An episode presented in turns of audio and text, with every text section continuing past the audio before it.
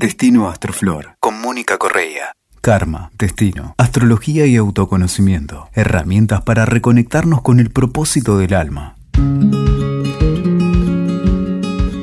Moni, qué alegría poder compartir este tiempo con vos. No puedo ni ponerlo en palabras. Ni hablar, a mí me pasa igual. Me encanta, es efervescente. y es sanador y es como todos deberíamos estar tratando de vivir estos tiempos, ¿no? Cerca del otro, compartiendo información, conversaciones fundamentales. Eso nos da fuerza. Sí, profundizando en lo, invisible. Exactamente. Y un poco decís invisible y es, si te parece, lo que vamos a hablar en este podcast, en este nuevo episodio. Voy a decir a pedido del público, que es, bueno, partiendo de todas las veces que yo te escuché decir eh, que todos y todas tenemos magia y podemos hacer magia. Esa es una afirmación hermosa, lo sabemos, pero también hay muchas personas que todavía no pudieron conectar con ese potencial. Sí. Y te pido por favor que nos encontremos en otro episodio para profundizar sobre los distintos tipos de magia y las herramientas mágicas y las formas que tenemos de abordar. Dale. Que focalicemos en este encuentro en tu otra, en tu aspecto de maestra, del lenguaje astrológico, que nos puedas contar cómo podemos empezar a ver nuestros aspectos mágicos en la carta natal. En principio, tenemos que eh, ver cuáles son las partes de la carta que tienen memoria del uso de esos recursos mágicos. Porque una cosa es un mago experimentado y otra cosa es alguien que recién empieza. Son dos situaciones diferentes. Entonces, según los aspectos que tengamos a determinadas partes de la carta, vamos a estar más experimentados en estas cuestiones invisibles o menos experimentados. ¿Las partes cuáles son? El ascendente, la luna y por supuesto el nodo. Esos tres, el nodo sur, ¿no? El nodo sur, que es fundamental, porque está hablando de la parte memoriosa de cómo hacemos las cosas o cómo estamos acostumbrados a hacer las cosas. Igual que la luna, igual que el ascendente. Después, el nodo norte es como parte del destino de lo que quiero hacer y el sol también está explorando, experimentando, siendo. Entonces, en esto de ser, tiene mucha mucho presente, mucha presencia, el sol en la carta de nosotros, pero es más, o sea, es el ser. No tiene esa memoria. ¿Cómo se hacía esto? No se lo acuerda, porque está en presente. Es la diferencia. Pensaba que muchas veces tenemos dificultades también para entender la diferencia entre el ascendente y el sol. Capaz que eso alguna vez también lo podemos charlar. Ahora, ¿cuáles son las cosas que van a dar lo mágico dentro de la carta. ¿Qué planetas traen la magia? Y son los transpersonales, los que hablan de lo invisible. Antes de los transpersonales está Quirón, que representa lo que nos hace una mujer medicina o un hombre medicina. Y ahí estamos hablando de Quirón. Pero más allá de Quirón está la magia, lo trascendente, lo invisible.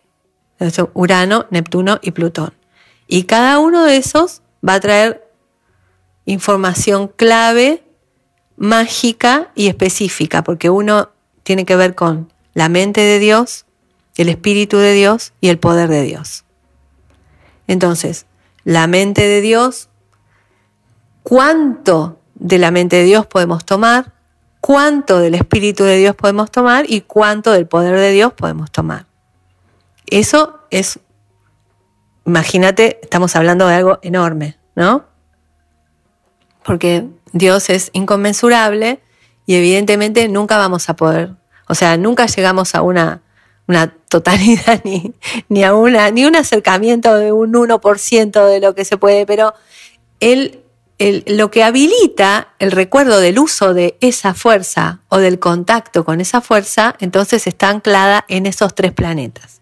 Ahora, esos tres planetas en relación con el Sol es momento presente y no tiene memoria.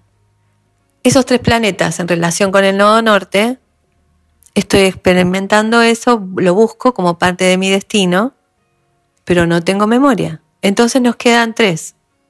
El ascendente, la luna y el nodo sur. Y esos son los que me van a estar hablando de un recurso que yo ya tengo experiencia, que ya sé cómo se usa y que vengo practicándolo.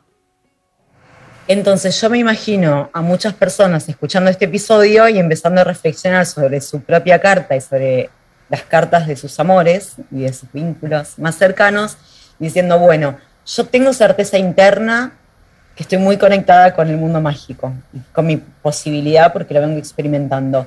¿Dónde me voy a fijar si esta certeza que tengo está manifestada en mi carta? Entonces voy a ir a los transpersonales y en este punto, importa si estos transpersonales están retrógrados o directos, por ejemplo. Claro. No importa si están en signos de aire, de, fuego, de tierra, de agua. Van a traer determinado tipo de habilidades que tienen que ver con los elementos en los que están ubicados, o sea, en qué tipo de signo, de qué elemento. Y que si está retrógrado o directo, o sea, no significa si está retrógrado que uno tenga menos recursos, sino que ya estuvo experimentando la magia o lo invisible, ya tuvo entrenamiento en eso, siempre que tengamos un aspecto entre el nodo sur, la luna y el ascendente con los transpersonales, si esos están retrógrados, quiere decir que yo ya estuve usando mucha esa información y la usé mal.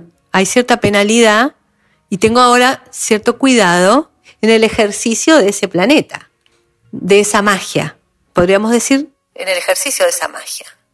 Entonces, a ver, sabiendo que por supuesto los transpersonales son generacionales, esto nos da una primera pincelada. ¿Eso se activa para identificar la magia en nuestra carta natal solo si están en contacto con algunos de estos, eh, del nodo de la luna o del ascendente?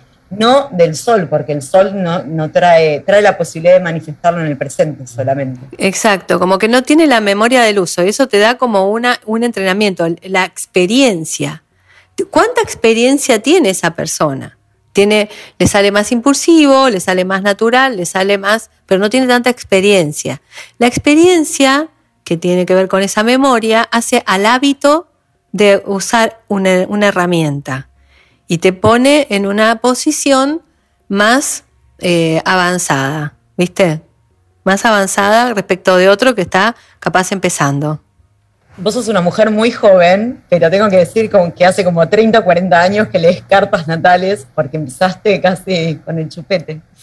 Eh, pero eso es cierto. Entonces, lo que te quería preguntar desde tu experiencia, para no ir a la teoría que la podemos reponer en cualquier libro, es, cuando vos te enfrentás con una carta, ¿no? O, accedes a la información de una carta, ¿cuáles son, como hagamos como los hits, los hits de la magia? Vos ves y decís, bueno, esta persona tiene mucha magia manifestada. Lo ves en un aspecto de Neptuno, de la Luna. ¿Cuáles son los puntos principales donde podemos ver que está, ahí sucediendo la magia? Yo pienso, eh, por mi experiencia, la Luna. O sea, la Luna en aspecto con, con estos planetas tiene mucho, mucho recurso ya. Ya sabe mucho, mucha memoria, ya sabe, se sabe eso que es. Por ejemplo, la luna Neptuno. La luna Neptuno va a tener su, su, digamos, interpretación normal, psicológica. Ahora estamos enfocando en lo espiritual. Obvio que va a ser una confusión en el rol con la familia, la mamá no sabe qué hacer con ese hijo, hay un montón de cosas.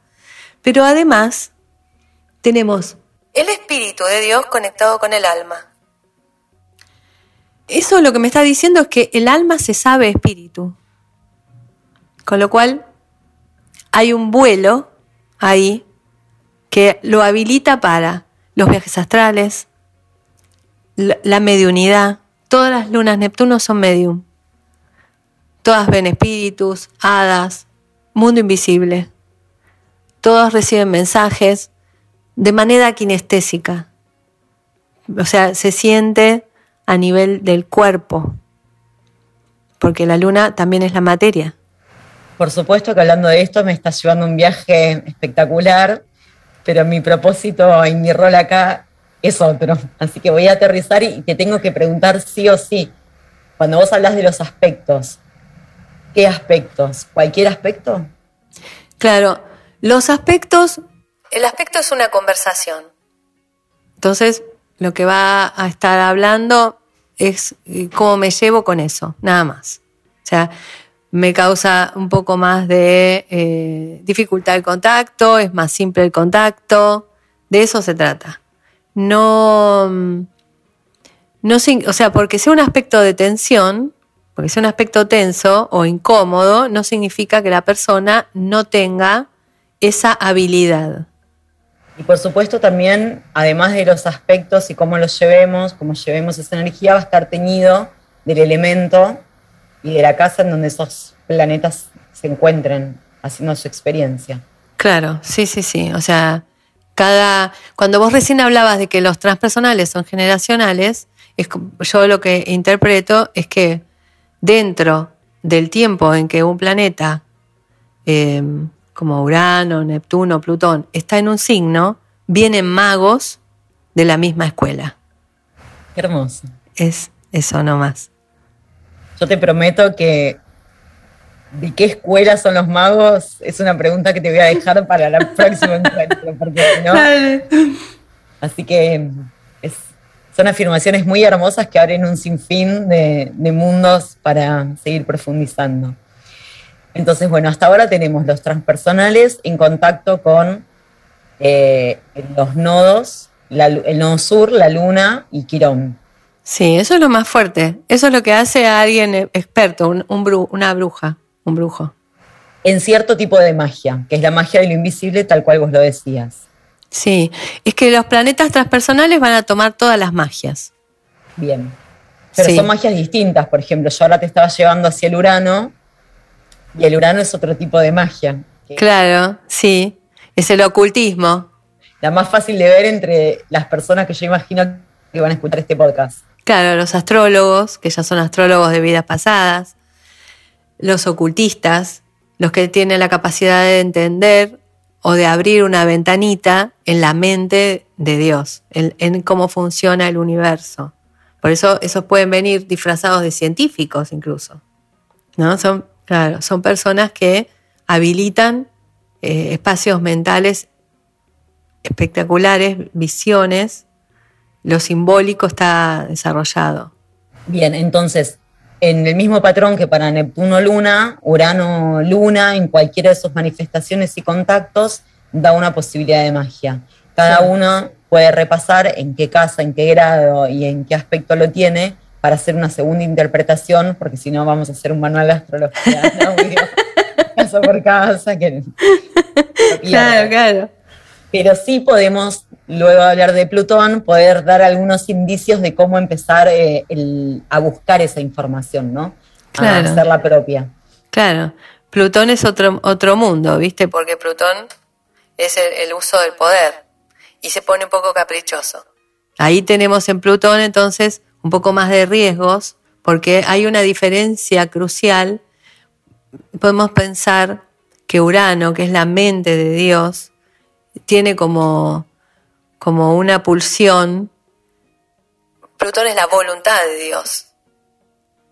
Entonces hay ahí una diferencia muy, muy fuerte, porque esa voluntad, cuando está en el ejercicio de la voluntad, yo puedo mezclar mi voluntad propia, el ejercicio del poder, y puedo tomar sobre los demás también áreas que no me corresponden. Por eso las, las los ejercicios de Plutón son un poco más controversiales, se podría decir, respecto de los ejercicios de Neptuno, que no quiere decir que Neptuno no tenga sus, sus problemas, porque los tiene, el ilusionismo, el engaño, hay un montón de cosas, ¿no? La, eh, oscuras en Neptuno, pero los dos tienen sus lados oscuros, ¿no es cierto? Pero Neptuno representa de alguna manera eh, la devoción, o sea, tiene como una, un, proceso de inspiración eh, e, evolutivo, de mm, sacrificio y de, conexión con, la totalidad desde un lugar de entrega. Plutón es otra cosa, Es, o sea, Neptuno en ese sentido es más receptivo, se hace como un cuenco para recibir a la divinidad y en esa oración, porque es la meditación, la oración, eh, permite que la divinidad se haga cargo finalmente de la situación. Eh, en cambio, Plutón ejerce su poder para marcar hacia dónde tendría que ir la solución de algo y en ese ejercicio de, la magia eh, empieza, hay como un dejarse, viste, influir por, por el gustito de seguir ejerciendo el poder sobre acá, sobre el otro, sobre Pim, sobre Tan. Y entonces cuando te querés acordar hiciste un lío bárbaro porque rompiste las reglas, rompiste las reglas del libre, del libre albedrío, ¿no? Claro, usando Neptuno te puede pasar eh, de ansiar quedarte en ese estado, eh, o tal vez algún abuso para querer llegar rápido a esos estados con, algún, con alguna droga. Exacto, sí. O bueno, a mí me ha pasado estar en un momento de meditación tan hermoso que uno resiste a volver. Tal cual, sí, sí. Eh, pero bueno, tiene que ver con, otra cosa. El, el, Plutón me parece fundamental trabajarlo porque te lleva una conciencia permanente del ejercicio de tu Plutón, del impacto en las personas no solo en acción, en palabra. En todo. En todo sentido, ¿no? Entonces, y siempre estás trabajando como un límite de hasta dónde te estás haciendo responsable de tu acción sobre el otro. Exacto. Sí. Y si, por ejemplo, tenemos Luna, Plutón y está Mercurio, vos dijiste el impacto de la palabra, no es lo mismo que si tenemos Luna, Neptuno, Mercurio. A ver. Claro, porque uno es la capacidad de conectarse con Dios es como tener el teléfono de la divinidad y el otro es el ejercicio de la magia a través de lo que se dice. Entonces teníamos eh, la magia de Neptuno, la magia de Urano y cómo podemos profundizar sobre esta magia que nos propone Plutón. Es el ejercicio del poder. con el tema de Plutón. Dentro de, ese, de las magias de Plutón, por ejemplo, está la magia sexual. Hay un montón de...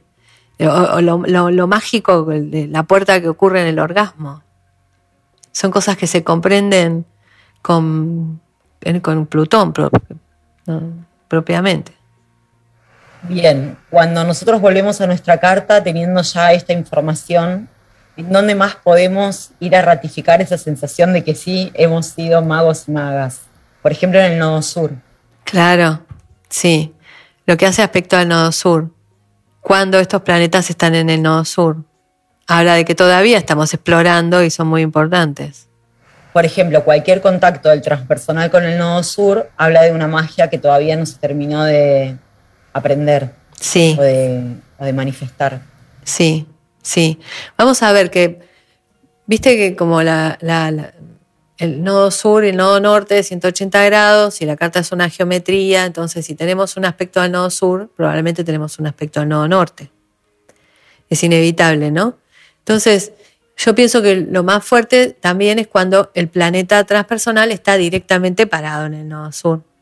Entonces ahí hay como una, una ventana más grande de información. Después, cuando tenemos un aspecto que muchas veces el programa no lo dibuja, ¿viste? Te dibuja el aspecto del nodo norte, bueno, hay que tomar la información que viene también del nodo sur. Entonces ese planeta es un planeta que vengo, lo trabajo desde antes y ahora lo tengo que aplicar también. Lo voy a aplicar, o sea, lo voy a tener que traer del nodo sur al nodo norte. En el ejercicio, si tenemos un, o sea, si tenemos un sextil al nodo sur, tenemos un trígono al nodo norte. Entonces quiere decir que ahí hay, y al revés también, ¿no? O sea, tenemos una cosa que viene enganchada desde la vida pasada en el ejercicio de ese planeta y que tiene que seguir trabajándose como parte de la misión kármica de esta encarnación. Es lo mágico. En la astrología tradicional uno pensaría que lo mágico también es Mercurio, ¿no? Como responsable de, del que hace la alquimia y la y la, sí. La, sí, la transformación como una octava inferior incluso de Urano. ¿Podría estar también Mercurio involucrado en la manifestación de la magia en este, en esta encarnación? O en la comprensión. Ok. No es lo- o sea, creo que lo más eh, sería como no tiene que ver con el registro, con la memoria del entrenamiento recibido, Mercurio. Ahora, ¿qué va a pasar? Si Mercurio está en contacto con estos planetas, entonces es más fácil que vos seas consciente de, de la existencia de esos planetas y de ese recurso como en tu biblioteca personal. Es decir, bueno, tu mente sabe, tu mente sabe de eso. Así como decíamos, la luna, tu alma sabe. Eh, hablemos eh, un poco, aunque sea de forma introductoria, sobre las casas. Esos lugares en donde están habitados por los transpersonales, Nodo Sur, Luna, estoy haciendo como un repaso también. ¿Tienen algún, o los ejes, tienen alguna diferenciación? Depende en qué tipo de casa estén. Pasa que va a marcar áreas de trabajo de ese planeta. O sea, te va a marcar en qué casa tenés trabajo transpersonal. O sea que cuando nosotros volvemos a nuestra carta, lo primero que tenemos que ver es transpersonales, luna y nodo sur. Luego podemos ver si esos están en contacto entre sí. Ahí tenemos otra certeza. Claro. Luego, para empe- empezar a entender un poquito más de qué se trata nuestra posibilidad de magia en esta encarnación, en esta carta, vamos a buscar en qué tipo de casas están y de qué se trata. Sí, sí. Y no importa si está retrógrado o directo. O sea, va a tener distintos desafíos si está retrógrado, pero no quiere decir que, o sea, una persona con Plutón retrógrado no es alguien que tiene poco poder. Una persona con Neptuno retrógrado no es alguien que tiene poca devoción. Por más que se ponga escéptico o por más que quiera eh, correr este, eh, las ilusiones de- de Maya, por más que quiera hacer todo eso, está conectado. Es como, y, una persona que tiene Urano retrógrado no es alguien que no tiene ideas extraordinarias. Tenemos muchos ejemplos hermosos de eso, ¿no? Einstein tiene Urano retrógrado. Yogananda tiene Neptuno retrógrado. O sea, que decís, bueno, no quiere decir que no haya esa... Hay una exploración enorme de eso y un trabajo pendiente en el uso de esa magia. Es espectacular porque cada vez que vos volvés a hablar sobre la resignificación de los retrógrados eh, de la astrología tradicional, se te habilitan un montón de otras posibilidades sobre uno mismo y sobre la mirada de los demás, ¿no?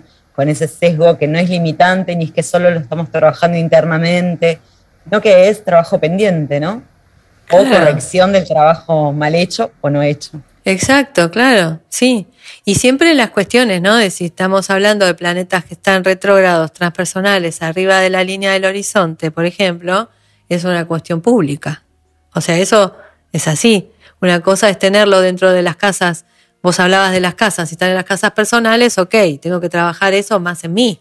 Si están en las casas sociales, estamos más trabajando con el entorno. Ahora, si están en las públicas, este, si están arriba del horizonte o están en las últimas cuatro, eh, la 9, la 10, la 11 o la 12, ahí el trabajo cada vez engloba más cantidad de personas.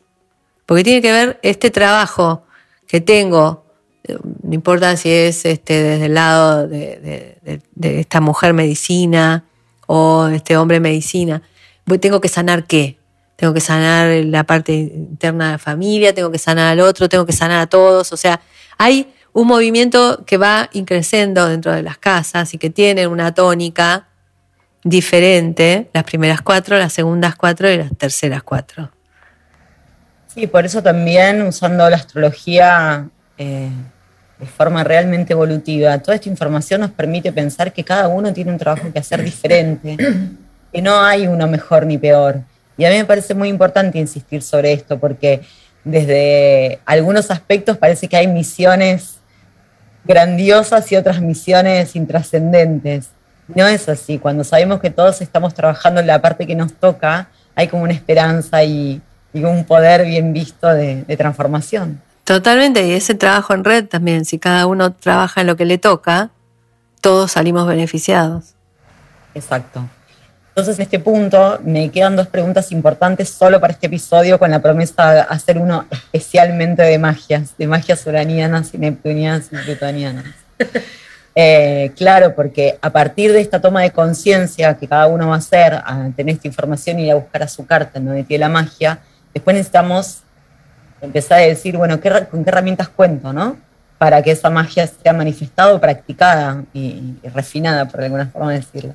Entonces, eh, para todas las personas que están profundizando en astrología en también me gustaría eh, dejar un párrafo incluido donde hay un cuerpo que es específicamente de los magos, ¿cierto? Sí, claro, el cuarto cuerpo es el cuerpo de los magos, es donde todavía estamos trabajando temas kármicos de devoluciones y de este, movimientos que quedaron en esas guerras entre las distintas voluntades, los ejercicios de las voluntades. Entonces, ahí aparecen también bastante movimiento en ese cuarto cuerpo, que es un cuerpo de relaciones y vínculos, además, pero que tiene eh, información kármica importante eh, en, ese, en ese lugar. O sea, los cuerpos de Gantakarana que son pares tienen bastante información de astral y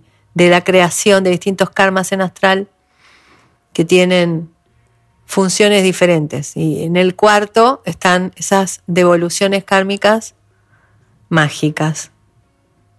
Y es donde más podemos eh, tomar responsabilidad sobre para qué usamos lo que tenemos y lo que somos, ¿no? Para la luz o para la oscuridad, para crear qué. Claro, porque es un cuerpo donde se cruzan las dos polaridades si nosotros tenemos un, un digamos, si miramos cualquier eje, decimos, no sé, Aries Libra, Tauro Escorpio, siempre es una polaridad. En el Antacarana, en el cuarto cuerpo, esas polaridades se neutralizan.